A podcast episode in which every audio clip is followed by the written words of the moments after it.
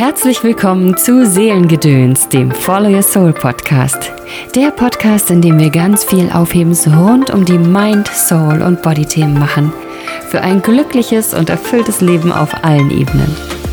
Mein Name ist Sabrina Kulisch, ich bin die Gründerin von Follow Your Soul Coaching und freue mich sehr, dass du heute hier eingeschaltet hast. Meine heutige Gesprächspartnerin Silvia Ehl spielte bereits eine besondere Rolle in meinem Leben, nämlich die Rolle der Lehrerin. Ich wählte damals Silvia für meine Ausbildung zum Transformationscoach und Energetikerin aus. Im Podcast durfte ich ihr nochmal auf einer ganz anderen Ebene begegnen und war tief berührt von Silvias Geschichte und ihrer Offenheit. Sie spricht über Kindheitstraumata und ihren Weg oder vielmehr ihr Erwachen zum wahren Selbst. Sie spricht über ihre künstlerische Arbeit genauso wie ihre Bewusstseinsarbeit, die selbst 14-jährige Kleinkriminelle wieder in die Liebe zurückbringt. Mach es dir also gemütlich und genieße eine neue spannende Folge von Seelengedöns.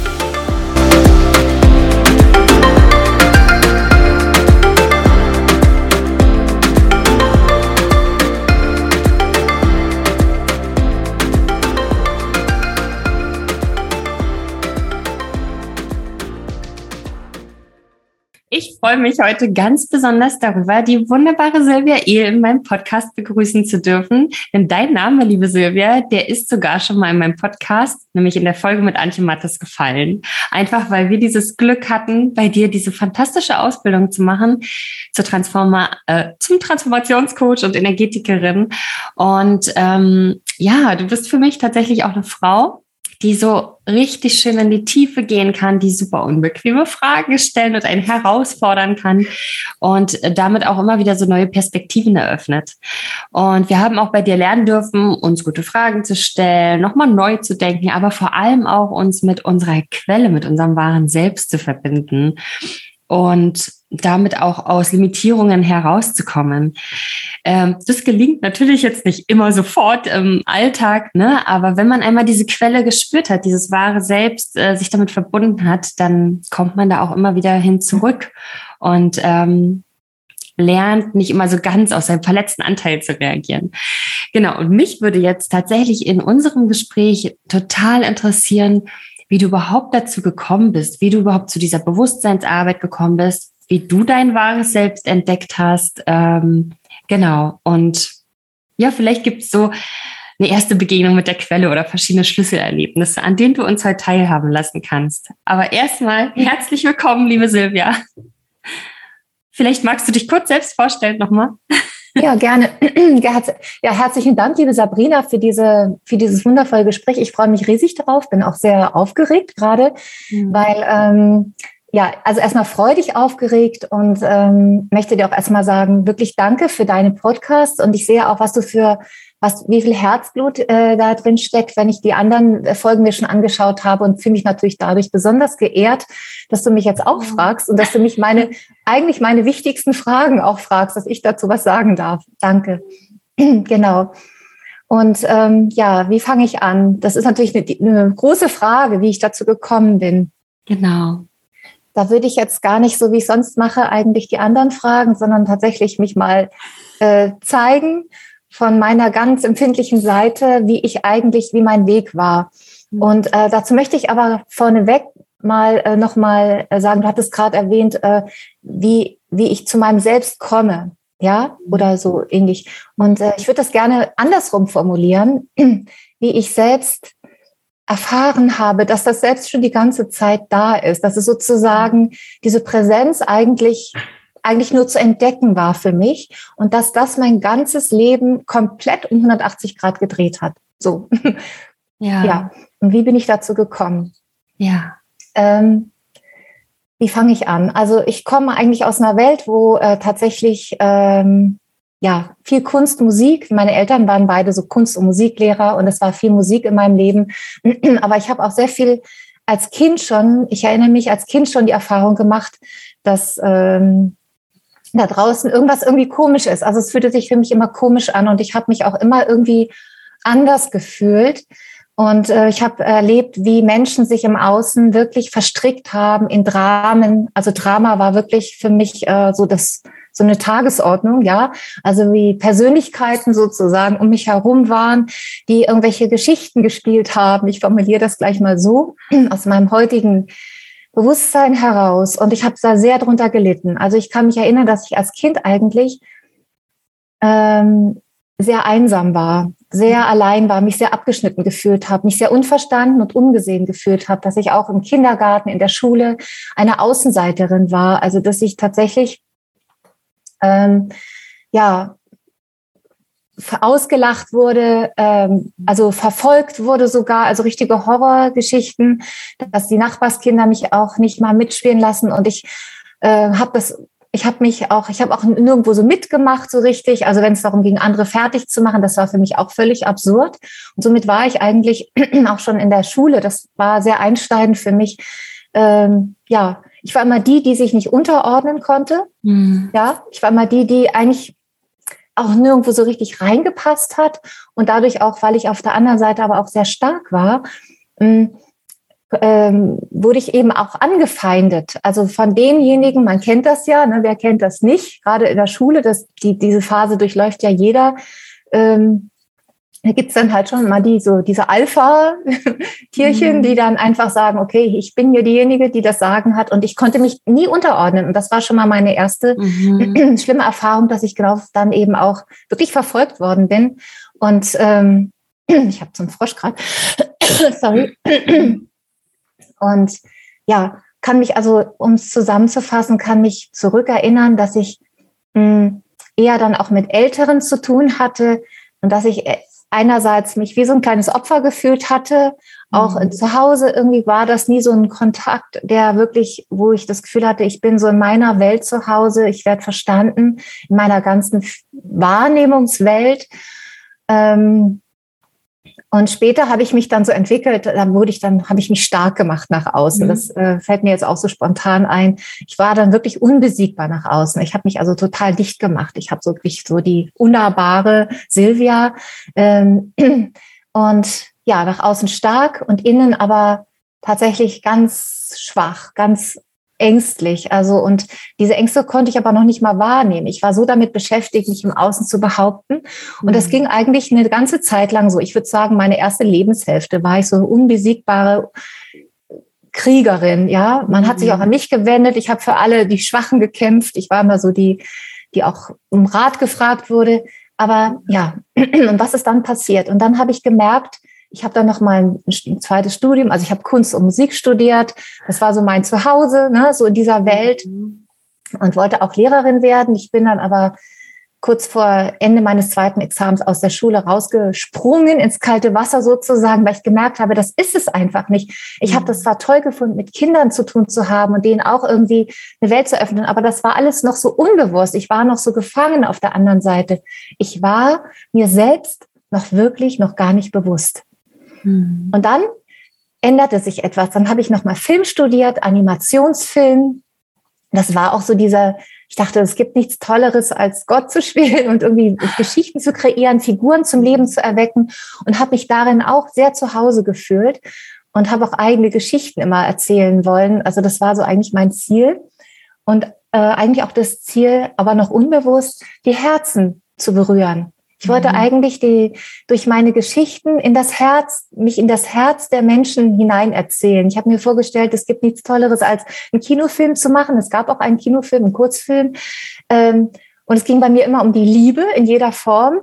Und ähm, dass die Menschen dann in der, im Kinosaal sitzen, alles ist dunkel und ihnen laufen die Tränen und sie, sie erkennen plötzlich, Sie mhm. erkennen etwas, ja, und was ja. Aber ich war immer noch unbewusst und ich merkte, es klopfte von innen irgendwas in mir an. Es war, ich war auch, ich habe auch gelitten in der Zeit, immer noch unter diesem Gefühl, irgendwie anders zu sein, irgendwie, ähm, ja, wie gesagt, nach außen hat man mir das gar nicht angemerkt, aber irgendwie nicht dazu zu gehören, irgendwie ja, nicht in Verbindung wirklich zu sein, weder mit mir selbst noch mit der Außenwelt. Und ich habe halt einfach auch sehr viel wahrgenommen, was ich schon als Kind wahrgenommen hatte. Und Menschen konnten, also ich konnte mich weder zeigen, noch konnte ich damit selber was anfangen. Ich bin teilweise wirklich in so eine Scheinwelt geflohen. Man könnte fast sagen, das ist wie schizophren, aber es war nicht wirklich. Und heute mhm. verstehe ich es auch anders. Also ich hatte wirklich mit Tieren zu tun. Äh, in meiner Seelenwelt, ja, die haben sich an meine Seite gestellt, die haben mich begleitet. Und ich bin aber jetzt nicht so schamanisch ausgebildet. Das, mein Leben ist nicht wirklich eine schamanische Reise. Mhm. Und dann habe ich gedacht, okay, als ich dann so ungefähr 28 war, habe ich gedacht, so jetzt will ich es einfach wissen. Ich will wissen, wer, wer ich bin. Das bringt hier alles nichts, immer im Außen auch weiterhin Dramen zu erleben. Ja in meinem unmittelbaren Umfeld oder auch, ja, ich habe gedacht, irgendwie, ja, das ist es nicht. Das ist einfach nicht das, worum es mir geht. Und dann habe ich angefangen, ja, das ist, würde jetzt sehr ins Detail gehen, aber mir haben Menschen geholfen im Außen durch Impulse, ich sag mal, Sachen, die sie mir auf den Kopf zugesagt haben, äh, was ich gar nicht abgefragt hatte, dass zum Beispiel in meinem früheren Leben irgendwas passiert ist. Ähm, okay. Und ich bin aber, habe aber emotional sehr stark reagiert sehr, sehr traumatisiert eigentlich reagiert. Ich dachte, ach so ein Quatsch, das muss ich jetzt nicht glauben. Mhm. Aber ich habe gemerkt, da ist irgendwas. Und dann bin ich dann dem nachgegangen. Dann habe ich gedacht, okay, ich bin kein Mensch, der anderen Menschen was glauben möchte. Mhm. Und ich glaube auch eigentlich an, nichts. Also wenn ich mit vielen Sachen arbeite, wo man sagt, da muss man doch erstmal dran glauben. Und ich bin aber so ein Mensch, ich sage, nö, bei mir geht es darum, Glauben ist für mich wie so ein wie so ein Schleier, den ich mir so vor mich hänge, also der mich an meinem Wahrnehmen hindert. Also mir geht es immer nur darum, was ist wirklich wahr, was nehme ich wirklich wahr mit all meinen mhm. Sinnen und was nützt mir dann ein blinder Glauben, ja? Mhm. Und somit habe ich auch nicht glauben wollen damals diesen Personen und bin eben der Sache auf die Spur gegangen. Ich habe dann zum Beispiel eine Rückführung gemacht und habe gedacht, ich will selber wahrnehmen. Und aus dieser Rückführung ist eine ganze Ausbildung geworden. Ich habe angefangen, ich habe mich mal eine Zeit lang zurückgezogen, habe alles organisiert, mein, mein nach außen Leben. Ich hatte dann schon eine Klavierschule aufgebaut mit 80 Kindern.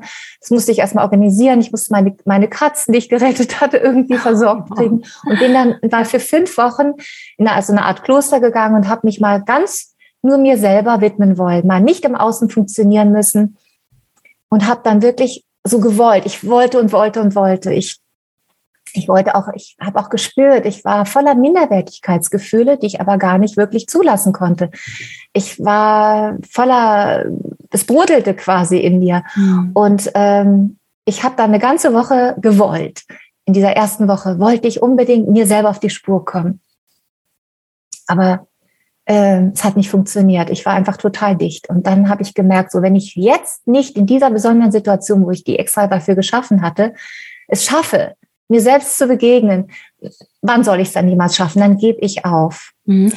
Äh, was war das für eine Situation? War das ein Schweigeretreat oder irgendwas nee. in der Richtung? Was? Nein, das war mehr so ein Ort, wo man sich zurückziehen kann, wo, wo es mhm. Meditationsangebote äh, gab, auch kleine Kurse und wo man einfach machen konnte, was man wollte und man mhm. war so rundherum ein bisschen versorgt und konnte ja. sich wirklich mal sein Innenleben äh, widmen. Aber es war frei von jeglicher, äh, äh, also es war keine feste Institution, es war keine Glaubensrichtung, also mhm. ja. Und ähm, aber es war sehr schön in der Natur und ich habe dann genau und jetzt an diesem Punkt mhm. genau deswegen beschreibe ich das ein bisschen genauer, habe ich gemerkt, ich stand auf einer Wiese, hatte einen Spaziergang gemacht und habe gedacht, nee, also ich werde jetzt einfach, ich werde jetzt nach Griechenland den Urlaub. Ich werde jetzt hier abbrechen und werde jetzt einfach schön Urlaub machen, die vier Wochen noch, die mir bleiben, weil ich Griechenland liebe und dachte, mache ich einfach Urlaub. Und dann genau in dem Moment, als ich aufgegeben hatte, weil ich ein Mensch bin, der nie aufgibt, mhm. dieses Aufgeben hat mich irgendwie plötzlich geswitcht. Ich habe gemerkt, dass ich weiche Knie bekommen habe, dass ich gemerkt habe, ich gebe mich jetzt in dem Moment auf. Ich gebe jetzt mein Wollen auf. Ich gebe jetzt meinen Kampf um etwas auf. Mhm. Und ich betone das und ich hole jetzt gerade mal Luft, um das noch mehr nachschwingen zu lassen, weil das nämlich eigentlich einer meiner Schlüssel ist, die ich auch immer anderen weitergebe, die immer zu sehr wollen. Und in dem mhm. Moment habe ich plötzlich etwas wahrgenommen, was ich vorher nie wahrgenommen hatte. Ich hatte das Gefühl, ich bin gar nicht allein. Mhm. Und ähm, dann hab, war ich, also ich war erschüttert eigentlich über mein Aufgeben, wo ich alles so vorbereitet hatte und wo ich so sehr wollte, genau. Und dann habe ich gemerkt, dass da eine Präsenz war. Ich wusste gar nicht, ist die außerhalb von mir, ist die in mir, aber das war wie so eine ja, eine Präsenz. Das ist mhm. etwas, was der Verstand nie verstehen wird, also meiner jedenfalls nicht. Und was mein, ähm, ja, genau da, wo der Verstand aufhört, fängt dieses Wahrnehmen an. Ich habe das einfach wahrgenommen und habe gemerkt, das ist etwas, was mir sehr vertraut ist eigentlich. Ich hatte mich plötzlich wie zu Hause gefühlt, wo ich habe dieses Gefühl gehabt, ich kann sogar aufgeben und es ist trotzdem, es bleibt da, es kommt sogar noch mehr. Und dann habe ich gesagt, ja, ich weiß gar nicht, was jetzt hier los ist. Wer bist du oder was ist das hier? Und dann habe ich angefangen zu sagen, es tut mir so leid. Ich, ich kann nicht mehr kämpfen. Ich kann nicht mehr. Ich bin verzweifelt. Ich, ich könnte jetzt auch so weitermachen wie bisher. Ich habe auch nicht vor, mir das Leben zu nehmen. Aber auch das Leben, was ich bisher geführt habe, macht eigentlich gar keinen Sinn mehr, weil ich müde bin. Ich bin so müde, immer so stark zu sein und zu kämpfen, im Außen unbesiegbar zu sein. Und ähm, mir kommen jetzt auch vielleicht gerade ein paar Tränen, weil ich so berührt gerade bin, weil nicht wegen mir, sondern weil ich so viele Menschen kenne, denen das ähnlich geht. Und denen möchte ich jetzt am liebsten allen gleichzeitig begegnen und sagen, es ist gar nicht nötig. Du kannst mhm. aufhören zu kämpfen, weil dann kann das Wunder geschehen. Und es war wie ein Wunder, was dann geschah. Ich habe gesagt, ich bin bereit. Ich bin ja bereit, mhm. Jetzt mein Leben in die Hand zu nehmen. Jetzt kribbelt es gerade in meinem Bauch. Ich bin mhm. bereit, jetzt endlich weich zu sein, offen zu sein und aufzuhören, mich zu schützen und zu, aufzuhören zu kämpfen und zu überleben. Ja, ich bin bereit, jetzt mal die erfüllt zu sein, aber ich kenne das nicht, das Gefühl. Ich habe mich immer irgendwie leer gefühlt. Jetzt fangen meine Hände an gerade zu kribbeln. Wow, ja, so wow. Und ähm, ich weiß einfach nicht, wie es geht. Ich weiß einfach nur nicht, wie es geht, aber ich bin bereit dazu.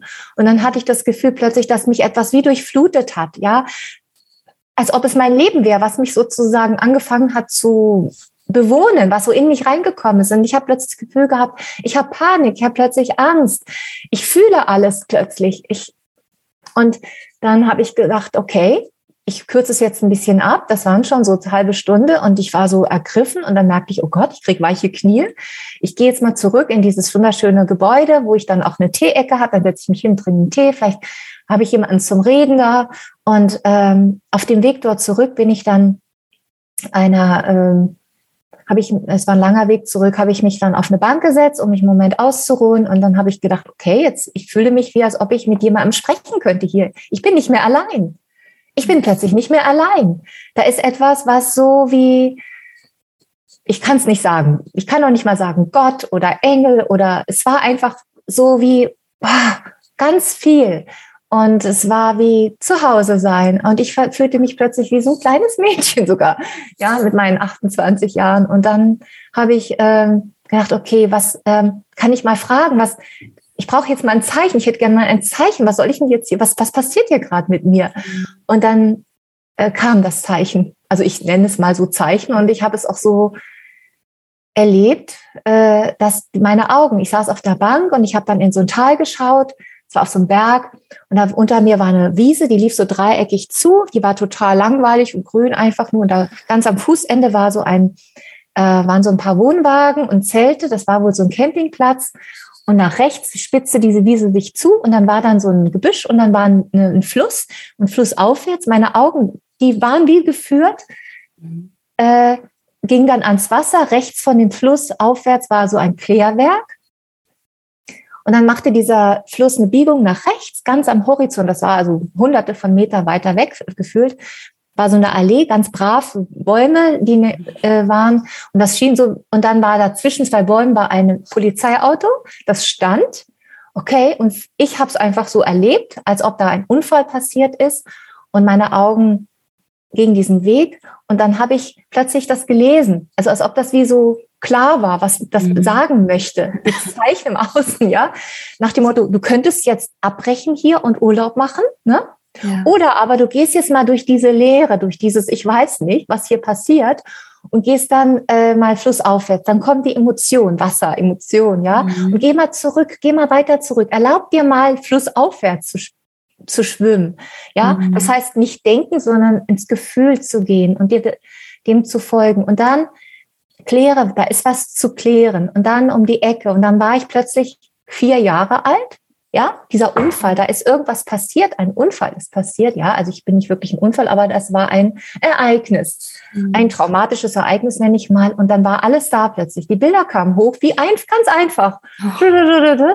Und ich habe auch die Emotionen dazu gespürt. Und da ich das nicht gewöhnt war, da ich das überhaupt nicht kannte, dass ich irgendwie so emotional reagiere. Ich war wirklich total dicht bis dahin. Mhm. Habe ich dann gedacht, okay, dann bin ich zurückgegangen und dann ging die Reise eigentlich los. Und dann kam eins, ich habe dann mich diesem Thema gestellt. Ich habe dann auch mit jemandem sprechen können. Ich habe gemerkt, dass es richtig schmerzhaft wurde, dass ich wirklich wie durch, also die Straße ging nur noch hoch und runter. Ich habe mich dem über, ich habe mich dem öffnen können, weil diese Präsenz da war. Ich hatte mich ganz sicher gefühlt, mhm. obwohl viel hochkam. So und ich kürze es jetzt ab. Wie ging die Reise weiter?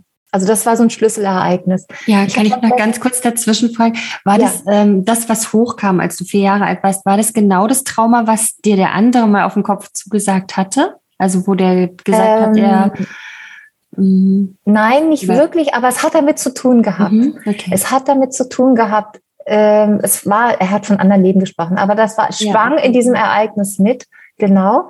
Und ähm, ja, und als ich dann also wieder mein normales Leben, in mein, in mein normales Leben konnte ich nicht zurück. Zum Glück habe ich mhm. mit Kindern gearbeitet, ganz viel. Ich habe auch künstlerisch gearbeitet. Also ich hatte sozusagen ein bisschen Narrenfreiheit, sagen wir mal so. Mhm.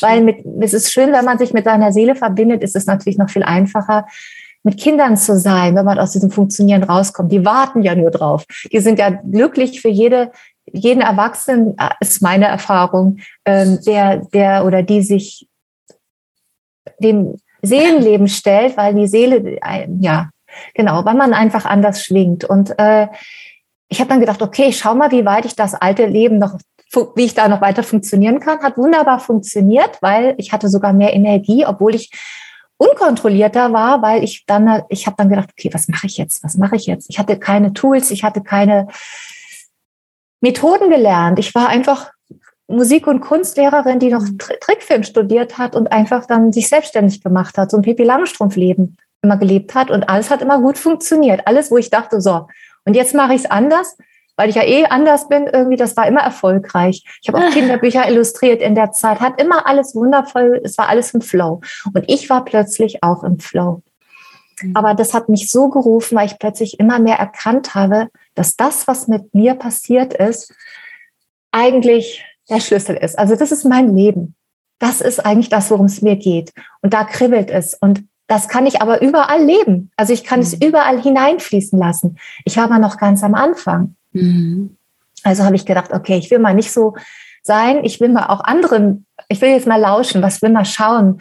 Und sofort kam alles mir so zugeflogen. Das war so einfach. Ich dachte, wow, ich möchte Methoden lernen. Da gibt es doch bestimmt andere Menschen, die das auch kennen, die mhm. auch diese, diese Magie kennengelernt haben, ja. Ähm, und ich habe dann also verschiedene Ausbildungen angefangen, immer wo es darum ging, Highway zur Seele, Brandon Bates, ähm, ja, The Journey-Prozesse, das war also, also eine meiner wichtigsten Erfahrungen. Die hat einfach, ja, also NLP, neurolinguistisches Programmieren, hat damit zu tun, ging mir oft nicht tief genug, aber es hilft, weil letzten Endes ich erkannt habe, es gibt nicht zweimal. Also einmal dieses Selbst, ja? Mhm. Und einmal meine Persönlichkeit, mit, die halt ins Opferland geht. Ich nenne es ja immer gern Opferland, die sozusagen ins Unterbewusstsein geht, die Dramen kreieren kann oder auch mitmacht, ja, dieses Spiel, dieses Theater mitspielt.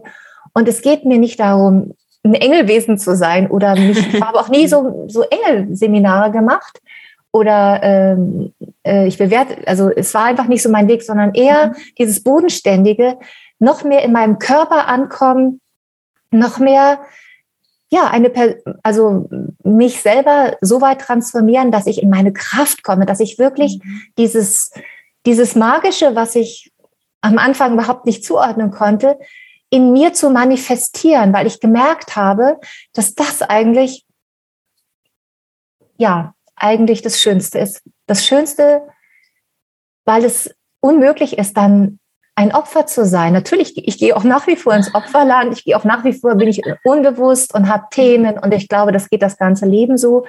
Aber ich habe gemerkt, dass mit dieser Dimension, die in mein Leben gekommen ist, der ich mich öffnen durfte, das größte Geschenk war und dass alles, was ich getan habe bis dahin und auch alles, was ich danach getan habe, eigentlich dem dient. Also eigentlich wirklich Menschen auch, ich habe damals gedacht, dass ich muss das Kindern, ich muss Kindern helfen oder anbieten, ich möchte Kindern anbieten, dass sie schon mit acht Jahren oder schon früher sogar ähm, äh, dieses Selbst, sich selbst entdecken und ja. nicht so Power Kids auch gut, ja, ne, so ja. Kung Fu und alles, ja, und Selbstverteidigung und äh, starkes Ego entwickeln, mhm. ist auch ein Weg, sondern ähm, ja, den Menschen zu zeigen, den Kindern schon zu zeigen, wie schön sie in ihrem Inneren sind, wie welch, welche also unendliche Größe in ihnen schlummert, damit mhm. alles, was dann von außen an sie rangetragen wird, ähm, interessant ist. Interessant, ja, und äh, natürlich ist es als Kind schwer, wenn die Eltern und wenn die Familie, die Familienstruktur noch sehr unbewusst ist. Ne? Mhm. Und das war meine Vision. Also ich, ich merke gerade, ich spule hier gerade so ja, das Leben ja. ab. War ja deine Frage, eigentlich geht es ein bisschen drüber hinaus und ich Genau. Könnt ihr jetzt aber weitersprudeln. Ja, wir können auch gerne noch reingehen in, die, in diese Vision, weil ich finde es auch gerade so spannend. Ja, ich habe ja ein bisschen ähnliche Erfahrungen auch in der Kindheit gehabt, auch so was du erzählt hast, Kindergarten und Grundschule ging es dann so weiter. Bei mir war es ein bisschen anders, weil ich bin ein bisschen ins Gegenteil gerutscht, nicht so in den Kampf und ähm, mhm. die Kriegerin, sondern genau das Gegenteil. Immer, ähm, also ich konnte mich gut anpassen, so und habe aber eher zum Teil manchmal versucht, so aus der untergeordneten Rolle heraus so in die Beraterin, also in die Beratungsrolle, also auch mal dem Alpha so Rat zu geben, so ne, also mich da irgendwie so auf diese Seite rangepirscht und ich denke auch, was diese Wahrnehmung angeht, die du ganz am Anfang angesprochen hast, die, mit der wir wahrscheinlich als Kinder alle geboren werden. Und bei den einen ist sie stärker ausgeprägt, bei dem einen bleibt sie länger oder so. Mhm. Das ist ja auch was Spannendes, was genau verloren geht. Ab da, wo so diese, ähm, Gruppendynamiken losgehen, mit diesen, äh, jeder hat so seine Rolle in, in der Klasse und sowas. Und ich finde es so spannend, wenn wir diesen Teil in uns, den wir ja mitgebracht haben, diesen Teil, der viel mehr wahrnimmt, der ganz empathisch auch durchaus ist, also die anderen besser sieht und versteht, ähm, wenn wir den auch ähm, erhalten, fördern, wie auch immer. Also, dass wir den nicht ähm, unterdrücken, indem wir gucken, okay, wie kann ich hier als Persönlichkeit bestehen? Wie kann ich mich gut gegen andere behaupten und so, ne? Und ich denke, da gibt's ja mittlerweile ähm, habe ich das Gefühl, die Gesamtgesellschaft wird ja bewusster und, ähm, und dass es auch durchaus sowas schon in Schulen gibt, so dieses Glücksfach. Also jetzt vielleicht nicht in Deutschland überall, aber in manchen Ländern gibt es ja schon direkt so etabliert als Schulfach, das Fach Glück. Und ich glaube, da spielte so ein bisschen deine ähm, Vision auch so mit rein, ne? Äh, ja, ich habe sogar, also das Schulfach es gibt ein Buch Schulfach Glück und das hat mir ein äh, Bekannter geschenkt, als er mitbekommen hat, was ich so vorhabe. Und das habe ich mir durchgelesen, dachte ich, ja interessant. Aber ich sage mal so, das war noch nicht radikal genug für mich. ähm, es ist so tatsächlich, ich habe wirklich, ich habe erst die Vision, ich gehe in alle Schulen und ich werde allen Kindern das Angebot machen, ja, egal durch alle Wände, durch, durch alle Mauern, durch, durch alle bürokratischen Prozesse durch äh, und werde allen, möchte allen Kindern anbieten, dass sie die Möglichkeit haben, ähm, mit dem in Kontakt zu kommen und äh, hatte da auch schon einige Kurse. Ich hatte auch Kinderworkshops bereits äh, konzipiert und auch angeboten mhm. in ganz Deutschland. Ich bin also von München über Kiel, Leverkusen und äh, Berlin überall im Land unterwegs gewesen, überall da, wo, wo Interesse war. Ich muss natürlich erst die Eltern erreichen. Ne? Und ähm, und es war total spannend, weil es eben natürlich immer eine besondere, es sind auch Kinder, die auch besondere Situationen haben, ganz zauberhafte Wesen, die einfach auch oft das Gefühl hatten, sie sind gar nicht so richtig von diesem Stern ungefähr. Und ähm, dann innerhalb kürzester Zeit irgendwie so gemerkt haben, also innerhalb eines Wochenendes eigentlich so viel für sich aufgedeckt haben, dass also eine erstaunliche Veränderung eingetreten ist, dass die Eltern gesagt haben, was ist denn mit dem Kind los? Also die Schulangst ist weg, die können sogar über die, die verstehen sogar die El die Lehrer plötzlich, ja, können also da auch so tief reinschauen. Und es ist im Grunde ja alles nicht schwer. Das ist ja das Verrückte. Das ist, wir sind immer ein Mühe entfernt. Mhm. Wir sind, wir sind gar nicht entfernt von unserem Selbst. Es ist ja, ja immer da. Und mhm. ich glaube, wir bringen das nicht mit, sondern es ist sowieso immer da. Aber ich will dazu gar keine Theorien ja. haben. Also ich will gar nicht sagen, so ist es. Oder wir sterben und dann bleibt es oder so, das interessiert mich alles gar nicht. Mich mhm. interessiert mhm. das hier und jetzt. Und ähm, dann habe ich aber auch erlebt, dass es auch Kinder und Jugendliche gibt, die da gar nicht so Interesse dran haben. Ja, also ich habe gemerkt, ich, ich musste leider feststellen, dass ich ein bisschen zu äh, ähm, zu viel gedacht habe, ich will die Welt verändern. Aber mhm. ich musste ja, ich habe ja auch erfahren, dürfen, es geht gar nicht darum, dass ich die Welt verändere und damit es mir dann besser geht in dieser Welt, sondern dass es auch das noch ein Druck ist und auch das noch ein Wollen ist, was im Grunde ganz viel verhindert, sondern es gibt ja, es ist ja auch nichts, es ist eine andere Erfahrung. Es ist eine andere Erfahrung, ob ich mir selbst vertraue oder ob ich mit meinem Selbst in Kontakt bin und dieses Magische fühlen kann, wahrnehmen kann und mhm. daraus wirken kann, ob ich Kind bin oder erwachsen oder ob ich eben im Opferland bin. Das ist auch eine sehr intensive Erfahrung. Da wer kennt das nicht, den Schmerz, ja, die, dieses, dieses sich klein fühlen, die Verzweiflung, alles. Das ist ja auch alles. Woher soll ich wissen, was richtig und falsch ist? Ja. Mhm. Und so habe ich dann auch nach meinem anfänglichen, ich, ja, ups, ja, ich war in vielen Schulen, ich war in normalen Schulen, ich wurde auch eingeladen. Ähm, auch in besondere Schulen, Waldorfschulen und diese Montessori-Schulen und mit verschiedenen Konzepten, die eh schon oft, oft auch offener waren zum damaligen Zeitpunkt, habe tolle Kurse geben dürfen, mhm. entweder ein Tageskurs oder so eine Art Projektwoche und hatte natürlich dann auch immer entsprechende Lehrer im Hintergrund. Wie kamen die zu mir, die Lehrer? Weil die Erwachsenen dann immer mehr gesagt haben, machst du das auch für uns Große? Ne? Kannst du für uns Große auch diese, diese Kurse geben oder uns das zeigen? Und ich gehe noch mal einen Schritt zurück. Also ich muss mhm. wirklich dazu sagen, diese ganzen Methoden, es gibt natürlich alles Mögliche. Ich habe auch Methoden kennengelernt, die mich gar nicht so sehr, die das gar nicht so ver, sag mal, wozu überhaupt eine Methode könnte man jetzt fragen. Ich habe das doch alles schon so erlebt. Aber ich habe festgestellt, dass es eben doch auch ähm, hilfreich ist, zu lernen, den Verstand an die Hand zu nehmen. Ja, mhm. wie kann ich meinen Verstand abholen, der mir im Weg steht? Im Grunde nur der Verstand, der mir im Weg steht. Das andere ist eh schon da. Und somit habe ich eben verschiedene Methoden gelernt und eben wirklich mindestens ein halbes Jahr oder ein Jahr an mir selber herum experimentiert. Im Austausch mit anderen Trainerkollegen, mit anderen Teilnehmern von den Workshops, die ich besucht hatte. Und habe gemerkt, das hilft mir wirklich, oder das ist wirklich ein Highway, ja, das ist wirklich die eine, eine Überholspur. Mhm. Äh, ich muss nicht mehr so kompliziert, aber auch komplizierte Methoden, die wirklich auch teilweise hilfreich sind, Detektivarbeit zu machen. Wie kann ich wirklich nicht schnell mal eben hier immer schnell alles muss einfach und möglichst leicht gehen, sondern mhm. wie kann ich wirklich in der Tiefe das, was dann doch noch an Sabotage in mir ist, wo ja für einen Moment läuft's gut, aber äh, um noch an tiefere Erkenntnisse zu kommen, das ist eben dann doch oft ein wenig mehr Detektivarbeit, sage ich mal, mhm. ja, gründlich. Also da den, den versteckten Anteil abzuholen, wie kann ich da hinkommen? Und diese ganzen für mich hilfreichen Werkzeuge habe ich dann eben für die Kinder sozusagen aufbereitet und dann auch für Erwachsene. Und ähm, das heißt, hattest du mit Kindern angefangen zu arbeiten und bist erst dann zu den Erwachsenen übergegangen? Äh, ich sag mal so, mein Herz gehört den Kindern immer schon.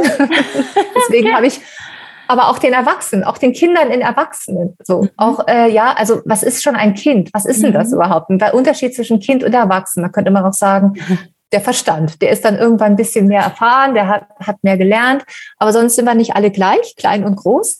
Und ähm, ich habe, ich weiß nicht warum, das habe ich einfach so, das habe ich auch nie hinterfragt. Ich habe immer schon äh, gerne mit Kindern zu tun gehabt. Ähm, und ja, irgendwie so ein Instinkt in mir. Mhm. Und aber genauso gern jetzt mit den Erwachsenen. Die Erwachsenen waren ja immer weiter weg. Das waren ja für mich die Menschen, die eigentlich in meinem Umfeld, wenn es nicht Kollegen waren und Trainerkollegen und mhm. mit äh, Studenten ungefähr, dann waren die oft für mich eher so die, die halt die Geschichten, die Dramen kreieren. Und mhm. jemand, der bewusst Dramen kreiert und sich da gerne sozusagen aufhält, ist ja gar nicht unbedingt so interessiert daran. Die Kinder sind vielleicht noch gar nicht so bewusst daran interessiert, ein Drama zu kreieren. Das sind eher die Leidtragenden vielleicht der Dramen der Erwachsenen. So, dann könnte man es so sagen.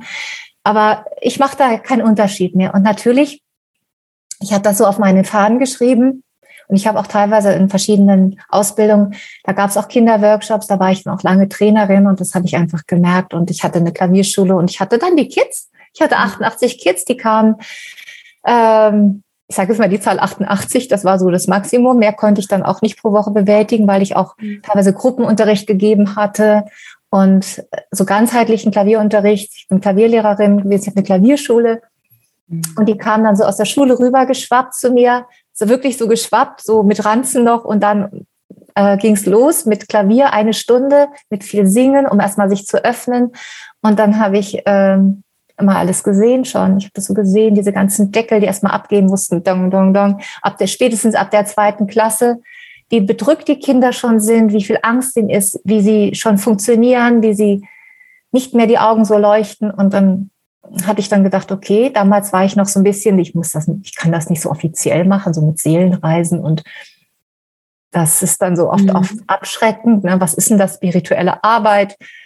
Mittlerweile habe ich das alles, bin ich da total, äh, zeige ich mich komplett, weil ich tatsächlich auch Erfahrung gemacht hatte, dass ich mal einem Kind gesagt habe, Mensch, wenn du wüsstest, welche sprudelnde Quelle in dir ist. Mhm. Und dann kam nächste Woche die Mutter und hat gesagt, die war sogar eine Yoga-Lehrerin, also eigentlich auch vielleicht offen für sprudelnde Quelle im Inneren. Die hat sich dann äh, beschwert, hat gesagt, was ich da so mit den Kindern mache, so was Esoterisches. Und ich so, da habe ich ihr dann gesagt, also das und das mache ich, aber ich mache es nicht im Klavierunterricht. Und dann habe ich äh, dann auch Eltern gehabt, immer mehr, denen ich mich gezeigt habe, die sich dafür interessiert hatten. Und so habe ich dann angefangen, erst mit Kindern, aber dann auch mit den Erwachsenen.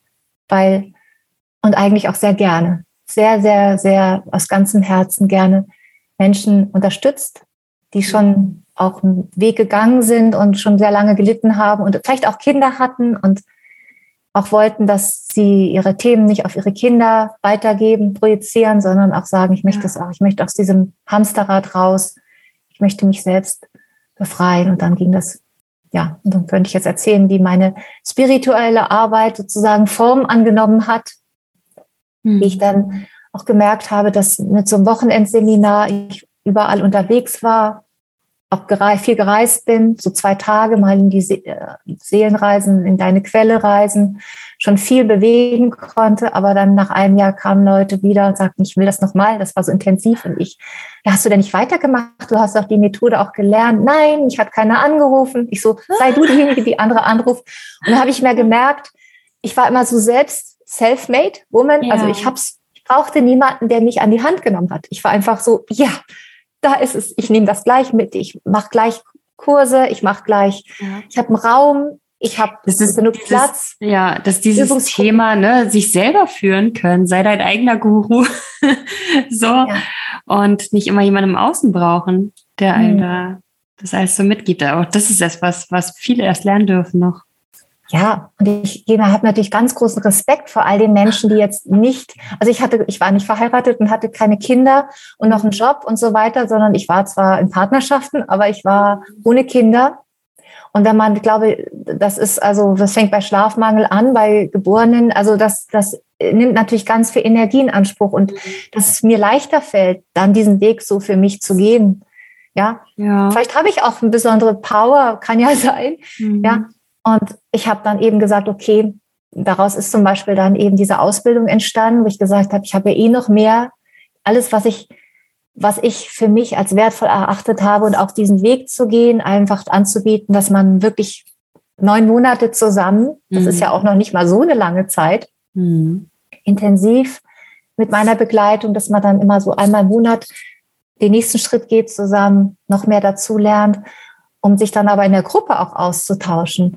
Und da habe ich gedacht, dann hole ich die Menschen eben auch ab, die sich schwer tun, nach so einem Wochenende in ja. dieser, in diesem Dings zu bleiben, ja, in dieser Entwicklung zu bleiben. Und es ist wirklich ein Königsweg für mich.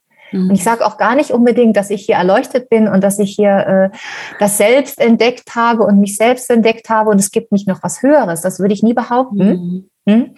Weil ich kann immer nur das weitergeben, was ich erfahren habe. Ja. Und für mich war das so ein Quantensprung, das war ein wahnsinniges Befreien. Das war ein, ich habe das Gefühl, auch jetzt wieder unbesiegbar zu sein, auch wenn ich teilweise im Opferland bin, ich weiß, aber ich bin unbesiegbar. Da mhm. ist nichts zu siegen, da gibt's nichts zu verlieren. Mhm. Es gibt nur die Frage, vielleicht, ähm, wie, jetzt bin ich schon fast wieder im Seminarmodus, aber die Frage, wo möchte ich hin? Und was, ja. was ist das, was, was kann ich jetzt tun, damit ich äh, ja das höchste Potenzial in mir erstmal entdecken kann? Mhm. Ja, und die Erlaubnis, auch alles falsch zu machen, gehört dazu. Ja. Die Erlaubnis, ähm, ja, ich sage zwar immer, es braucht uns alle groß in unserer Kraft und das ist das schönste Geschenk, was du sozusagen dir selbst machen kannst, dich von niemandem mehr klein zu machen, ganz du selbst zu sein. Aber dann sagen ja viele, ja, keine Ahnung, was bin ich denn? Ne? Und dann geht erstmal die, genau die Reise los. Und es ist auch vielleicht abschreckend für viele zu sagen, groß sein, Hilfe, noch mehr Anforderungen. Ich muss, ich muss so schon so groß sein. Ne? Aber mhm. ja, also es ist die Worte zu sprechen, sich zu präsentieren, zu beschreiben, was ich durchlebt habe und dann auch allen das zu gönnen und zu wünschen und zu unterstützen. Das ist gar nicht so leicht, äh, nicht missverstanden ja. zu werden. Voll, voll. Ja? Das kann ich so gut nachvollziehen, ja. Ich auch so oft um Worte ringe und dann eigentlich die gleiche Sache immer wieder in tausend anderen Worten beschreibe, weil es einfach Dinge gibt, die können wir wahrnehmen, die können wir fühlen, aber wir können sie nicht so richtig in Worten ausdrücken, weil es größer ist als das, also weil es mehr ist, als Worte ausdrücken können. So. Ja. Und ähm, genau. Und manchmal ähm, gehen die Worte genau mit jemandem in Resonanz, der das gerade hören musste. und manchmal denke ich, oh mein Gott, was rede ich eigentlich? Und ich finde es auch so spannend, ähm, genau das, was du ganz am Anfang beschrieben hast mit deiner Situation, als du aufgegeben hast und so, ne? Das war so richtig das, was, was ich im Coaching halt auch ganz gerne immer benenne als, du musst erst mal selber aus dem Weg gehen. so, ne? Dieses, so, ab da, wo du den Weg frei gemacht hast, kann mehr oder kann was anderes durch dich sprechen oder kann deine Quelle durch dich fließen. So, wenn du aus dem Weg gehst, so. Aber da fragt man sich halt auch vorher mal, hä, wie soll ich mir denn selber aus dem Weg gehen? Was soll das? Genau. Ja. Genau, da hört es schon auf, dann denken, oh, das, das klingt total anstrengend, ja. keine Ahnung. Genau. Mhm. Und Genau. Und da ist natürlich dann auch wirklich hilfreich und da bin ich sehr dankbar, dass ich vielen wundervollen Menschen begegnen konnte, die auch, ähm, sage ich mal, gute Ideen hatten und die konnte ich mhm. aufgreifen. Ich konnte auch eigene Ideen daraus entwickeln. Ich konnte vieles weiterentwickeln für mich, wo ich dann halt meins, also wo ich halt mhm. meine Energie, also die, wo, wo ich mich angedockt habe, wo ich gemerkt habe, ja, da, da gehe ich erstmal in so einen Prozess, ja. Und danach kann ich, ähm, man muss das Rad ja nicht neu erfinden, aber ich kann dann mein sein, also so wie ich die Dinge immer schon erlebt habe und das, was mich auch so, ah, wo ich dann merke, so, oh, das will ich jetzt einfach so, das will raus, das will, das will sich zeigen, das will, mhm. das will wirken, ja, dieses ja. Wirken, diese Wirkungskraft in ja. mir und die ist ja in jedem. Jeder hat so seine eigene Wirkungskraft. Und da finde ich das so genial, auch gerade zur Zeit. Wir sind ja hier 2022. Das ist ja, wenn man das mal in 30 Jahren hier sich anguckt, wir sind jetzt 2022. Da kann ich wirklich sagen, wow, wow, wow, so viele Menschen haben eigentlich die gleiche Idee, sich selbst und auch andere Menschen zu unterstützen, wirklich die eigene das eigene Potenzial zu entdecken, wirklich endlich auch damit aufzuhören, sich klein zu machen. Und mhm. oh, da gehe ich jetzt schon richtig das sind für mich alles meine Schwestern und Brüder. Das ist für mich alles so, ja, ohne ja. jetzt wieder sich in Gruppen zu verlieren. Das ist nämlich die mhm. Gegentendenz. Das ist nämlich das, was ich auch wahrnehme. Corona, ne? Und dieses, mhm. diese zwei Seiten und diese, mhm. dieses Bewerten. Und das ist tatsächlich mm, ja. sehr schnell auch, dass man sagt, okay, wir sind jetzt hier der Frieden, ne? Ja, das ist wieder diese Sache mit der Identifikation, ne? Mit wem genau. oder mit was kann ich mich mhm. am besten identifizieren und dann gehöre mhm. ich dann dazu und fühle mich nicht mehr alleine und hilflos. Genau. Und ähm, ja, also das ist auch wieder was, wo man dann einfach dem Trigger mal folgen darf und sagen darf. Genau. Okay, ja, ich fühle mich in der Gruppe jetzt sicherer und wohler, aber warum genau. triggert mich das andere eigentlich so? Was ist genau. denn da noch? Ja. Genau. Und jetzt könnte ich schon wieder sozusagen genau dieses, so schön wie du das gerade beschreibst, woran erinnert mich das? Ne? Woran mhm. erinnert mich das, dass ich mich klein fühle und dann mich in der Gruppe, dass ich die Gruppe ja. brauche, mhm. dieses Brauchen, dieses ne, im Außen etwas brauchen. Ähm, und was, was entsteht auch daraus? Also eigentlich würde ich sagen, alles Schlimme entsteht daraus, aus diesem Brauchen. Ja. Denn da sind wir schon wieder am Abgrenzen, im Mobbing, in den Schulklassen geht's los. Ne? Guck mal die. Mhm. Und eigentlich mhm. dahinter, wenn wir jetzt wirklich ja. spirituell das betrachten, ist das ja nichts anderes als, ich gehe mal in die Gruppe rein, da kann ich und dann äh, Außenseiter brauchen, wir brauchen einen Außenseiter, um uns noch klarer zu definieren. Mhm. Ja, und schon sind wir in der alten Dynamik, wo das alles herkommt, wo alles herkommt, wo man sagt, Mhm. Ja. Es ist wie nur eine Story. Das sind nur Dramen. Wir ja. kreieren damit nur Dramen. Und solange ich noch ähm, Nein zu etwas sage oder Nein mich, also jemanden abgrenze und ausgrenze, brauche ich ja noch das Gegenteil und mhm. kann es nicht bei mir sehen. Ja, kann ich akzeptieren, dass es auch in mir ist, dieser Teil. Auch so. das, ja. genau, auch das. Und ähm, vor allem limitiere ich mich ja selber. Mhm. Ja, warum ist das überhaupt nötig? Lass doch einen, man kann doch alles so stehen lassen und dann ist man schon aus dem Kampf draußen. Ja, dann ist man nicht mehr im Kampf. Man kann auch nicht wirken, wenn man im Kampf ist. Da ist keine mhm. Kraft da, da ist nur Power nach außen. Mhm. Und das könnte ich schon, ja, also jetzt bin ich genau in meinen Themen drin, die mich sozusagen triggern, die mich ja. motivieren, die mich eigentlich, auch wenn es nicht immer einfach ist, weil ich habe das Thema, mich nicht zeigen zu können. hallo, hallo, hier bin ich. Ja? Ja. Also mich nach außen zu zeigen, ist für mich, ich habe noch nicht mein Schild außen dran gebracht. 16 Jahre, meine Klavierschule war trotzdem immer, die kamen ja. trotzdem zu mir. Und meine Website, ja, ja. Und dieses Interviews geben, ja. Jetzt bin ich schon ein bisschen geübt, weil mich Menschen, wundervolle Menschen, die Kongresse veranstalten, so ausgebuddelt haben. Gesagt haben, komm doch mal, ich will dich gerne, möchte gerne ein Interview mit dir machen als Speakerin.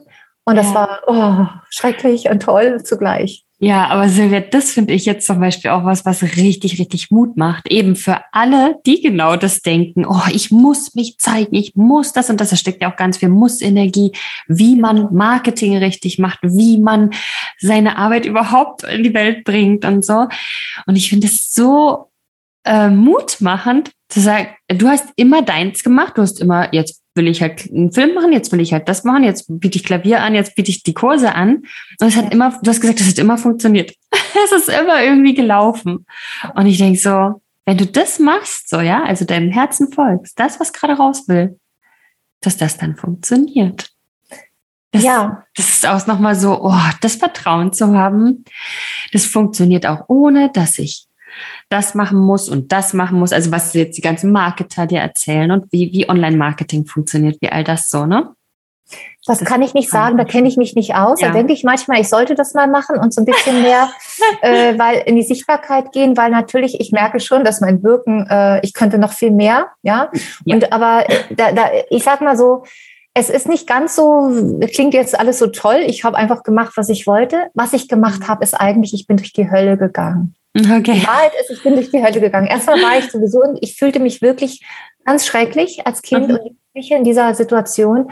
Und als ich dann aus dem, als ich das Referendariat abgebrochen habe, ein halbes Jahr vor Schluss, da bin ich vorher auch durch die Hölle gegangen. Ja, ich hab, war so hin und her gerissen. Das System ist nicht meins, aber die Kinder sind sind's und dieses Hin und Her und auch aus dem Bewertungssystem aussteigen müssen. Ich kann sonst nicht ich sein und ich habe das aber ja gar nicht bewusst gemacht. Ich bin einfach ja. gesprungen. Ich habe damals noch in einer Kneipe gejobbt nachts und habe dann irgendwie da eine Küche geschmissen bis morgens um zwei. Also im Grunde so ein Doppelleben geführt und das hat mir das finanziell überhaupt ermöglicht. Und aber abgesehen davon, ich bin tatsächlich erst ich bin erst gesprungen und wusste ja gar nicht, wo, wo ich lande. Ja, ja. ich habe gedacht, oh Gott, jetzt, da war auch erstmal ganz schön, es war auch erstmal ganz schön rumpelig in meinem Leben, bevor ich dann entschieden habe, nochmal Film zu studieren und unter welchen Voraussetzungen ich studiert habe. Das war alles auch anstrengend. Ich habe zwei Jobs ja. gehabt nebenbei.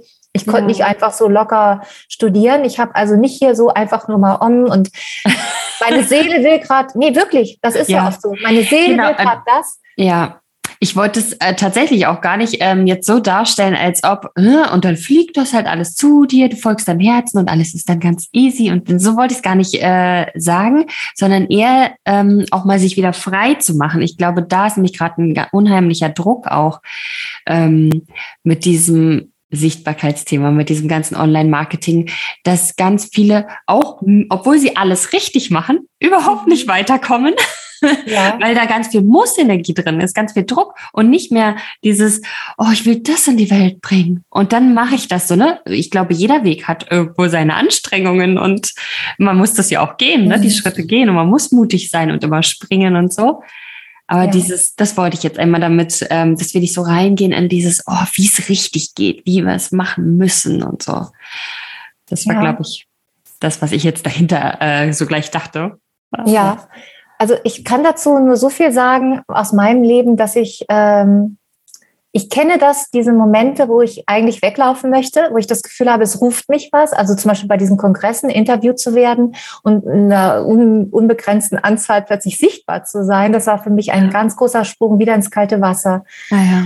Was passiert ist, ich fand auch die Interviews jetzt so, ich war auch sehr aufgeregt und so, aber die Bewertung, da kam auch der Bewerter so, naja, ich hätte es noch anders machen können, aber mhm. ähm, ähm, aber es kam, es musste sein. Es fühlte, es war wie so ein äh, Kribbeln in mir. Es war ja. wie ein Ruf. Und das ist es, glaube ich, was ich so als Rezept geben kann. Äh, es ist nicht immer leicht. Es ist außerhalb der, auf jeden Fall außerhalb der Komfortzone, jeder Schritt, ja. Und es ist nicht unbedingt mit Fleiß, nur, also ich bin auch, also ich habe auch viel gearbeitet, so an dem ganzen Weg oder habe nebenbei gejobbt, damit ich diese Arbeit machen kann, mhm. ja. Und habe auch eine unglaubliche Dankbarkeit dafür. Ich habe so eine Dankbarkeit, ich habe das Gefühl, die richtigen Kinder kommen immer zu mir in meiner Schule. Es ist wie also ein Geschenk. Diese mhm. Interviews, dass jemand mich gefragt hat, ist ein wahnsinniges Geschenk gewesen. Als ob ich hätte selber das hinkriegen können, habe ich aber nicht, weil ich mhm. diese Blockade habe. Und da ist irgendwas, was mich sozusagen dann in letzter Sekunde immer aus dem Loch rausholt oder so aus dem, aus dem, aus dem Nirvana zurückholt, weil, und diese Arbeit, die dann daraus entstanden ist, so hochschwingt, weil die so mhm. powerful ist. Ich habe dann so mhm. viele Menschen erreichen können, die mich erreicht haben durch diese Sichtbarkeit. Und dann dachte ich, ist so Teamwork, also durch, bei, bei den Kongressen, ja. Und das sehe ich auch so. Wir sind wie ein Team alle. Jeder hat so seine Fähigkeiten. Mhm. Und äh, ich denke zwar, ich könnte auch malen, gut, ich könnte auch das Buchcover von meinem Buch, was ich jetzt gerade schreibe, könnte ich selber gestalten, aber ähm, es ist tatsächlich so beyond. Das ist so, geht so über, also die Lehrerin zum Beispiel, die dann bei mir ein Seminar besucht hatte und die dann gesagt hat, ich möchte dich unbedingt in meiner Klasse haben. Siebte mhm. Klasse, ganz normaler grauer Schulalltag, Hauptreal, Gymnasium zusammengepfercht nach den Sommerferien. Silvia soll Seelenreisen, Quantenheilung, Bewusstseinsarbeit mit denen machen und Schulfach Glück. Aha. Und oh Gott, was passiert am Ende? Ja, was ist am Ende passiert? Jetzt könnte ich Details erzählen, die sind einfach also umwerfend, ja. Mhm. Ein kleiner Drogendealer, also wirklich, der ist schon zwei Jahre älter und ein, ein großer, der größte. Und der, und naja, so ein Siebtklässler, mhm. der halt auch schon andere Jobs macht, als zur Schule zu gehen. Und so einer, der sich gar nicht in die Gruppe reinzusetzen traut, die haben am Ende dieser drei Tage alle in einem Kreis gesessen und die haben, also da ist trotzdem Wasser geflossen, teilweise, sie wussten gar nicht, wie ihnen geschieht. Mhm. Haben Seelenreisen gemacht, vor der Gruppe eine Vorführreise. Der ist so viel in Bewegung bekommen. Der Schulleiter hat noch gesagt, der kann mal so reinschnuppern. Okay, ein bisschen spooky, was hier abgeht, aber ich vertraue meiner langjährigen Lehrerin. So, und was passiert ist, keiner hat mich hinterher verklagt von den Eltern. Die haben alle gesagt, was ist denn mit meinem Kind passiert? Nee, wirklich. Mhm. Ich habe noch Angst gehabt, naja, das war ein bisschen mehr als mal über Gefühle reden. Mhm. Ja? Hochenergetisch. Und wenn das, also wenn die Lehrer, also was, was dann vielleicht weiter passiert mit den Kindern und die Lehrerin und dann andere Lehrer, ja, ich kann ja nicht überall gleichzeitig sein, aber dass man eigentlich ja doch viele Menschen hat, die das auch gut finden, dass man, dass man jetzt mal hier Deckel abhebt, dass man ähm, auch jetzt nicht nur sagt, ich muss wie du jetzt gerade das ansprichst, ich muss sichtbar sein, ich muss jetzt hier gut funktionieren, ich muss jetzt ein toller Therapeut sein oder so. Klar, diesen Anteil kann man auch haben, aber dass man, ähm, ja, was, was kann ich dazu sagen? Also, dass man auch vielleicht fragt, warum funktioniert das gerade nicht? Was will gerade sein? Also, was will stattdessen gerade sein? Ich habe teilweise auch eine Wanderung in Bergen gehabt und es, wir sind in den Regen gekommen, wir sind in den höchste Berg, wir schaffen, haben es nicht mehr bis ins Tal geschafft, wir haben es nicht mehr geschafft bis zur Seilbahn. Ja. Und dann haben wir auf halber Station Unterschlupf gesucht. Das war wirklich wie im Film gewesen, das ist schon, weiß ich nicht, 15 Jahre her. Und dann äh, hat die Frau gesagt, okay, Brotzeit, die hat uns tatsächlich ein Bett gegeben zu übernachten. Und dann habe ich, äh, aber die hatte auch ein paar Themen. Und dann habe ich mit der Frau, äh, habe ich ihr angeboten, ich mache Seelenreisen. Hat sie, oh. haben wir da gesessen, zwei Stunden am nächsten Morgen, da war ein Regenbogen im, am Horizont, da waren die Berge, die Alpen. Und ich habe vor der, ihrer Hütten gesessen Mhm. Und ähm, dann habe ich mit ihr eine Seelenreise gemacht und da ist ein, ein, familiäres Thema, konnte sich auflösen, dass sie ganz viel Ballast losgeworden ist und ich habe eine Brotzeit gehabt. Ja, ja. und ein oh. Bett. Es ist natürlich jetzt so auch möglich. Das ist jetzt nur ein Beispiel, das jetzt sehr krass ist. Es ist wirklich passiert, wo man sagt, wirken, egal wo man gerade ist, ja. sein Sein ausrichten auf das, was wirklich das Herz möchte. Und dann kann man gucken, was passiert dann. Manchmal ist es einfach nur ein ein Bett und, ja. und manchmal sind es Workshops. Und wenn man sich vielleicht fragt, wo limitiere ich mich noch und versuche hier sozusagen auch mit Konkurrenzdenken oder auch mit ähm, ich allein gegen den Rest der Welt oder ich muss die Welt retten, ja, mhm. dann ist es vielleicht gerade gut, dass man da nicht in dem Moment Erfolg hat, dass man erst noch mal da rauskommen kann aus diesem Stress. Ja, sagt, nee, ja. Ist, ich glaube, äh, einige gehen dann manchmal erstmal so einen Umweg, ne? Und dann ja. kommt man da, aber, oder dieser Umweg hat auch einen Sinn, um da hinzukommen. So. Wow, aber ich finde es total schön, was du gerade sagst. Das passt schon so ähm, fast zu meinen Abschlussfragen, die ich immer in jedem äh, Podcast stelle. Und mit dem Blick auf die Zeit, denke ich, können wir da auch schon hinkommen. Aber ich würde dich trotzdem vorher noch einladen, wenn du noch einen Gedanken gerade beenden wolltest oder so oder etwas noch dazu sagen wolltest, dann ja, führ das ja. gerne nochmal zu Ende. könnte ich zu Ende führen? Also vielleicht könnte ich, was jetzt gerade so aus meinem Herzen rauskommt, ist mhm. tatsächlich, äh, was ja. ich jetzt habe ich doch viel von meinem Leben erzählt. Äh, ich glaube, so habe ich das noch nie erzählt und es wird jetzt wohl oh. auch vielleicht oh. öffentlich sein, aber so, dass ich eigentlich mal so ein ganz kleines graues Mäuschen war hm. voller Ängste von den, von den Klassenkameraden getreten, wirklich, also die Jungs habe ich immer getreten, haben mich umzingelt. Und äh, das lange Elend, ich heiße ja El, das lange Elend haben sie mich gerufen. Und ich war wirklich sozusagen, ich habe mich teilweise wie der letzte Dreck gefühlt. Und ähm, ich bin auch gemobbt worden. Und da geht es jetzt noch um meine Kindheit, aber ich habe auch Jahre später die Erfahrung machen müssen, äh, nicht gerade immer nur gewertschätzt zu werden. Und äh, ich habe das alles mit mir machen lassen, sagen, kann man auch sagen. Ne? Ich habe das alles mit mir machen lassen. Ich habe mich nicht gewehrt, aber ich habe es auch nicht erkannt. Ich konnte, ich wusste nicht, wie ich da rauskomme. Aber ich weiß, dass viele Menschen sich fühlen wie ein Opfer. Und ich kann nur sagen, wenn ich das kann, dann kannst du das auch. Mhm. Also ich bin nur eine kleine Klavierlehrerin und habe irgendwie, hab irgendwie gedacht, ich muss hier immer alles geben, ja, ich muss immer alles geben und zuletzt ich. Das war auch eine Zeit lang so mein Glaubenssatz das Leben ist hart und anstrengend, Liebe und Leichtigkeit gehört nur anderen, all das. Mhm. Und, ähm, und ich habe wirklich das auch damals mit 28 äh, nicht nur gedacht, ich will jetzt hier mal ein bisschen schauen. Ich war wirklich total verzweifelt. Ich wusste, ich wusste nicht mehr weiter. Ich dachte, nach außen sieht alles ja ganz prima aus, ja. Mhm. Aber innerlich war ich noch leer. Es war noch nicht gefüllt mit mir selbst.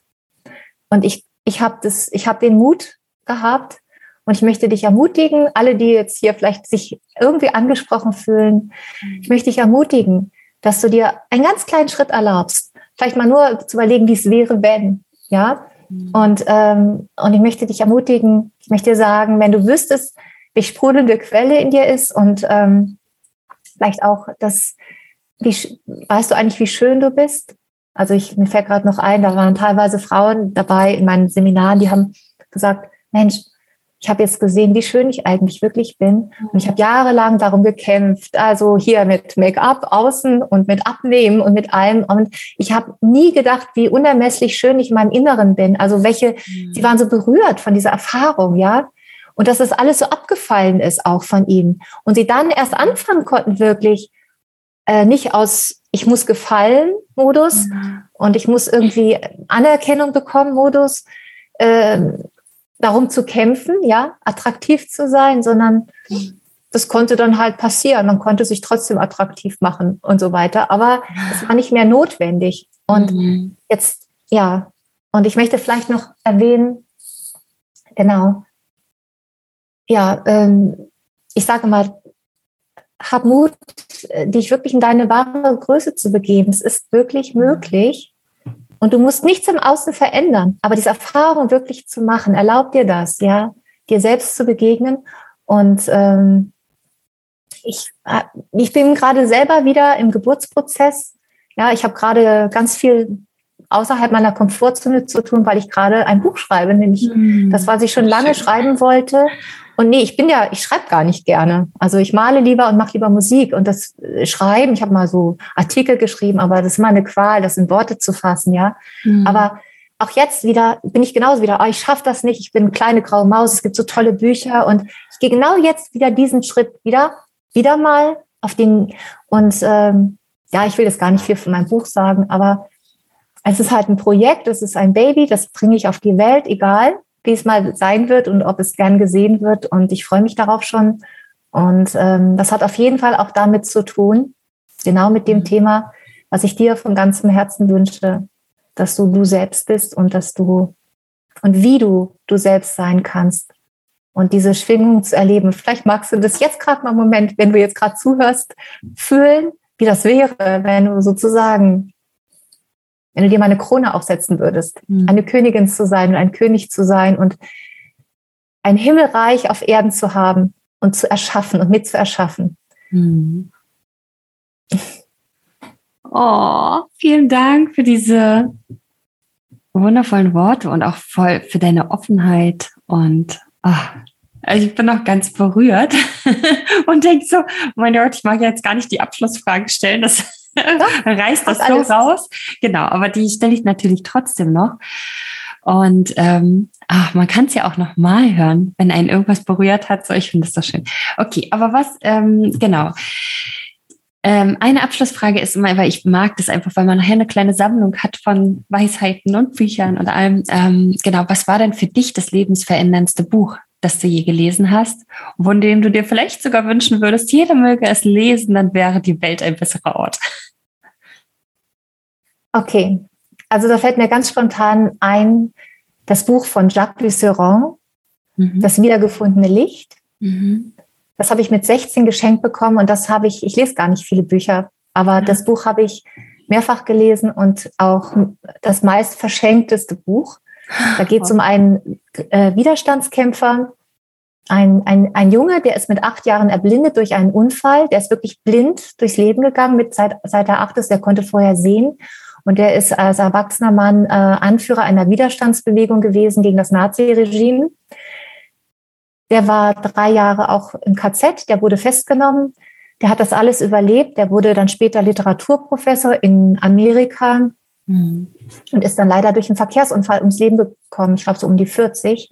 Mhm. Und dieses Buch hat mich so bewegt, ähm, weil es so viel Weisheit hat. Es geht darum, er hat das innere Sehen beschrieben. Er hat gelernt, wieder zu sehen. Mhm. Das wiedergefundene Licht. Er hat beschrieben, aus seiner Perspektive als blinder Mensch, ähm, ja, wie er die Welt sieht. Und die, das hat so viel zu tun eigentlich auch mit, wie ich die Welt sehe. Mhm. Ich habe mich daran so wiedergefunden. Ja. Und er hat sogar im KZ Mut gemacht. Er hat den anderen Menschen, die sehend waren, Mut gemacht. Ja, er war der Mutige. Und ja. Ähm, ja, er hat sehr viel beschrieben, was Emotionen mit ihm gemacht haben, wie sie ihn blind haben werden lassen, wenn er sich orientieren musste in der Außenwelt. Nur so ein paar, so ein paar ähm, Aspekte zu erwähnen. Und äh, ja, dieses innere Vertrauen und diese innere Größe zu haben, auch gegen so ein Naziregime sozusagen wirklich ein, eine Gruppe anzuleiten. Und also, also da ist so viel Mut und so viel Heldenhaftes in dieser Geschichte. Ja. Und ich habe das Buch sehr geliebt oder ich liebe das sehr und kann das sehr empfehlen. Oh, danke. Auch für sehende Menschen. Ja. Ja, danke. Das ist jetzt auch auf meine Liste. Ich habe es nämlich noch nicht gelesen. Genau. Was ist denn der erste Tipp, den du jemandem geben würdest, der sich dazu entschließt, jetzt seine Träume zu verwirklichen? Erstmal sich zu erlauben, dass er noch gar nicht wirklich weiß, was die wirklichen Träume sind. Mhm. Sich erstmal zu erlauben, dass er alle Vorstellungen, die er von sich selber hat, was, was ein Traum ist, was wirklich, ja, mhm. der große Traum ist, ob das jetzt äußere materielle Dinge sind oder auch innere, dass er die noch mal, dass er da noch mal reinspürt und dass er sich erlaubt, dass das alles noch mal weggefegt wird und dass er sich noch mal erlaubt, noch mal neu und und und zu schauen, was dahinter ist und vielleicht sich auch zu erlauben, ähm, sich dafür Zeit zu lassen und zu fühlen, wo er gerade wirklich im Leben steht energetisch, weil ich erfahren habe, dass meine Träume sich auch verändern mhm. mit meiner Schwingung. Ja. Also was ich mir, wenn ich mir jetzt erlaube, ja, ich erlaube mir das, ja, das wäre jetzt mein Traum, ein bisschen, der Spatz in der Hand, ja, genau, mhm. der Spatz in der Hand, das wäre so schön, wenn ich den hätte, weil ich mhm. mir noch nicht erlaube, wie sagt man so schön, die Taube auf dem Dach. Und dadurch Prozesse zu gehen, bevor man jetzt hier viel Zeit verliert und große Projekte anschiebt und Geld investiert, Zeit investiert, sich noch, sich erstmal, sich selbst erstmal in diese Schwingung zu bringen, sich das Beste zu erlauben. Mhm. Und daraus nochmal die Frage zu stellen, was ist denn mein Traum? Ja. Und vielleicht sogar festzustellen, da ist dann nicht mehr so viel. Vielleicht dann festzustellen, eigentlich ist jetzt sogar viel ist viel weniger notwendig, meinen Traum zu leben und in diese Freiheit zu gehen und sich zu erlauben, auch diese Egalhaltung mal einzunehmen. Ach, ich muss noch nicht mal mehr meinen Traum leben, aber ich bin so weit gerade im Inneren, ja, weil ich merke, wow, ja, dass dieser erste Gedanke, den ich hatte, meinen Traum zu leben, war der erste Schritt, um überhaupt mich zu öffnen und dann mehr, mehr, mehr. Und je mehr ich ich selber bin, desto weniger brauche ich im Außen und desto, desto mehr Möglichkeiten habe ich. Desto mehr Möglichkeit sehe ich auch rechts und links. Das wäre möglich, das wäre möglich. Und immer mehr zu sehen, was ist denn dahinter? Und zu erkennen, dass alles, was du dann vielleicht realisieren möchtest, mhm. umsetzen möchtest, immer die gleiche Absicht hat. Ja. Ob ich jetzt, äh, ob ich jetzt ähm, Workshops mache oder ein Buch schreibe oder ob ich jetzt ein Haus am Meer kaufen möchte, zu fragen, was verbindet denn all das? Ja. Und ich glaube, oder ja, ich glaube nicht, sondern meine Erfahrung ist, dass die Energie dann dadurch so ins Vibrieren, du fängst dann an, du kannst dann vielleicht gar nicht mehr schlafen, du willst dann dafür arbeiten, du willst dann, du brennst dann dafür, du willst mhm. und es passiert dann auch. Vielleicht nicht auf dem Weg, wie dein Verstand dir das sagt, so, so und so und so muss es sein, sondern wenn du die dahinterliegende Essenz spürst in dir, und da gibt es ja viele tolle Leute, die das die dabei helfen. Ja, gibt es ja das Thema Erfüllung, Fülle, Kreieren und so, ja. Und immer wieder heißt es ja das Gleiche. Fühle es, als ob es schon da ist. Hm. Genau. Aber aus dem Kopf rausgehen, wirklich in, mit bestimmten Fragen an dieses, an dieses Gefühl rankommen, dass es anfängt zu kribbeln. Mhm. Und dann wahrnehmen und dann beobachten, was entsteht daraus, was entstehen für Visionen. Mhm. Und ich glaube, nicht zu untertreiben, dann ist ganz viel möglich. Ganz viel mehr möglich, als wenn du sagst, ich will meinen Spatz in der Hand jetzt realisieren. ja. Weil ich dir das wünsche. Ich wünsche dir, dass du dein Potenzial wirklich nutzt. Mhm. Dass du nicht kleine Brötchen backst, sondern die große Torte mit der Sherry obendrauf wirklich ja. lebst. Und erlaube dir, erlaube dir das, dass es im Moment vielleicht noch nicht sichtbar ist. Mach dir keinen Druck. Ich möchte dir, ich mute das zu, sage ich immer. Ich mute dir das zu. Ich mute, Mut. Mhm. Und ich, ich, ich äh, wünsche dir von ganzem Herzen, dass du ähm, dich wirklich öffnen kannst und dieses, was ich am Anfang erzählt habe von meinem, ich gebe dieses Aufgeben, den Kampf mhm. aufgeben und dieses Wort zu sagen, ich bin bereit. Ich weiß zwar nicht, wo die Quelle ist in mir, ich weiß zwar nicht, was meine Essenz ist und ich kenne das mit dem Selbst nicht und dieses ganze esoterische Zeugs da. Ja. Aber ich bin bereit, ich bin bereit. Ich bin, mal, ich bin offen, ich bin bereit. Ich will das mal, ich bin bereit, es zu erfahren. Und das würde schon genügen. Da könnte schon was in Bewegung kommen. Mhm. Oh, danke schön. Und ähm, die letzte Frage ist immer, was ist dein absolutes Lieblingstool, um in einer guten Energie zu sein? Und zwar auch ein Tool, was du nutzen kannst, wenn du mal, weiß ich nicht, nur fünf Minuten Zeit hast und äh, keine lange Seelenreise, keine Morgenroutine oder so, sondern ein prägnantes, kurzes Tool. Also ein Tool, um mhm. mich gut um, zu fühlen. Ja, um in eine gute Energie zu kommen, wenn gerade irgendwie. Gute Energie. Mhm. Also da tatsächlich äh, kann ich die Frage nicht beantworten, weil äh, das würde ja bedeuten, dass es schlechte Energie gibt und mhm. gute Energie. Ähm, und das ist genau das, dann würde ich aus der Präsenz rausgehen. Also was ich, was ich empfehlen würde, ist egal, es kommt ja darauf an, wie du dich gerade fühlst. Wenn du gerade zum Beispiel traurig bist oder mhm. verletzt bist, ja. dann was ich dann empfehlen kann, ist, nimm dir einen Moment Raum und wenn es ist, dass du mal aufs Klo gehst und wenn es im Büro ist und du gehst da mal aufs Klo, atme tief durch und fühle, wo du das fühlst. Mhm. Ja. Und äh, erlaube dir, wenn die Zeit nicht da ist, einfach das willkommen zu heißen und sagen, ich bin jetzt da. Also dieses Üben. Also mhm. einfach zu sagen, okay, ich weiß zwar nicht dieses höhere Selbst, dieses Selbst, diese größere, weitere Präsenz, aber übe einfach, als ob du diese Präsenz bist und dieses Ich, das gerade sich so fühlt, sagst, ich bin jetzt da für dich, ich nehme das wahr, mhm. ich bin bei dir. Ja, ich bin jetzt bei dir. Einfach genau, was ich erlebt habe, was ich am Anfang beschrieben habe. Ja. Üb das, als ob das wie ein Theaterstück ist. Du bist das höhere Selbst und sagst zu deinem kleinen Ich, ich bin jetzt da. Vielleicht mhm. hilft das schon. Oder eben, dann gibt es dann eben doch, das dauert doch länger, äh, so Kurzprozesse, wo du das jüngere Ich wirklich ansprichst. Wann habe ich mich schon mal so gefühlt? Und das so integrierst energetisch. Das ja. kann schon helfen. Was auch helfen kann, ist immer Dankbarkeit. Wenn du dich gerade richtig beschissen fühlst, ja. Dankbarkeit ist, es gibt bestimmt in jedem, jeder hat bestimmt irgendeinen Grund, dankbar für irgendetwas zu sein. Und wenn es ist, was es in der Vergangenheit war, dann erlaubt dir, an das zu denken, wofür du gerade dankbar bist. Und lass diese Dankbarkeitsenergie einfach durch dich durchströmen und schau, was passiert, so als erste Hilfetool. Ja. Und was noch ist, einfach ähm, anerkennen. Erkenne an, dass du gerade was, dass du, wie du sagst, schlechte Energie fühlst. Erkenne das an. Mhm. Du kannst auch fragen, wem gehört das? Ja, wem gehört diese Energie? Das ist auch interessant. Hm. Jetzt sind das schon mehrere Tools. Das kommt so. Wenn du fragst, ja. wem gehört dieses Dings, dann mhm. sagst du ja, es ist nicht meins, es bin ich nicht. Und das ist auch ein Anerkennen, dass du das nicht bist. Du bist nicht schlechte Energie. Du bist ein unendliches Wesen und das ist und ähm, du bist diese Schwingung und du darfst es dir erlauben.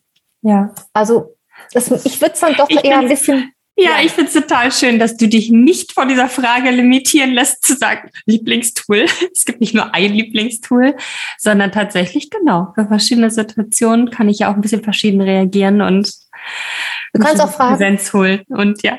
Du kannst auch fragen, was ist jetzt gerade das, äh, was ist das Geschenk daran, ja. dass ich mich gerade so in so einer schlechten, wie du sagst, in einer negativen Energie, mhm. was ist das Geschenk daran? Wobei hilft mir das? Wobei, ja. was kann mir das aufzeigen für meinen Weg, für mein, für mein Glück? Ja. Ja.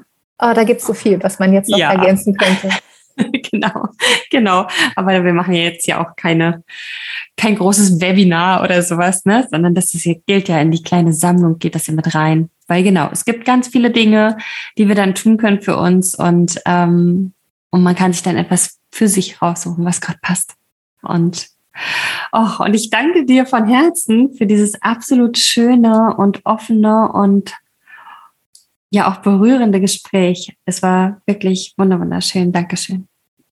Danke, liebe Sabrina, dass du mir die Gelegenheit gegeben hast, äh, mich zu zeigen und äh, davon zu erzählen, was ich eigentlich so noch nicht so viel erzählt habe. Und ich äh, danke dir sehr, dass du diesen Raum zur Verfügung stellst und finde das ganz, ganz wundervoll. Und ich finde das ganz großartig, auch deine Arbeit. Und ich freue mich, dass es dich gibt. Oh, danke.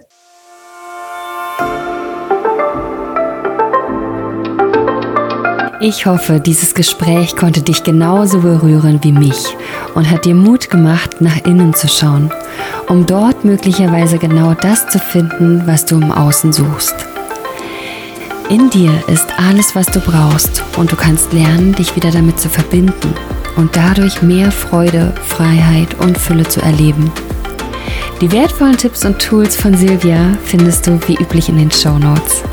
Schreibe mir unbedingt, wie dir die Folge gefallen hat und was deine wertvollsten Erkenntnisse waren, unter dem Post auf Instagram. Wenn dir diese Folge gefallen hat, freue ich mich, wenn du sie mit anderen teilst und mir eine gute Bewertung auf iTunes hinterlässt. Ich freue mich auch, wenn du bei der nächsten Folge wieder einschaltest. Alles Liebe und bis zum nächsten Mal.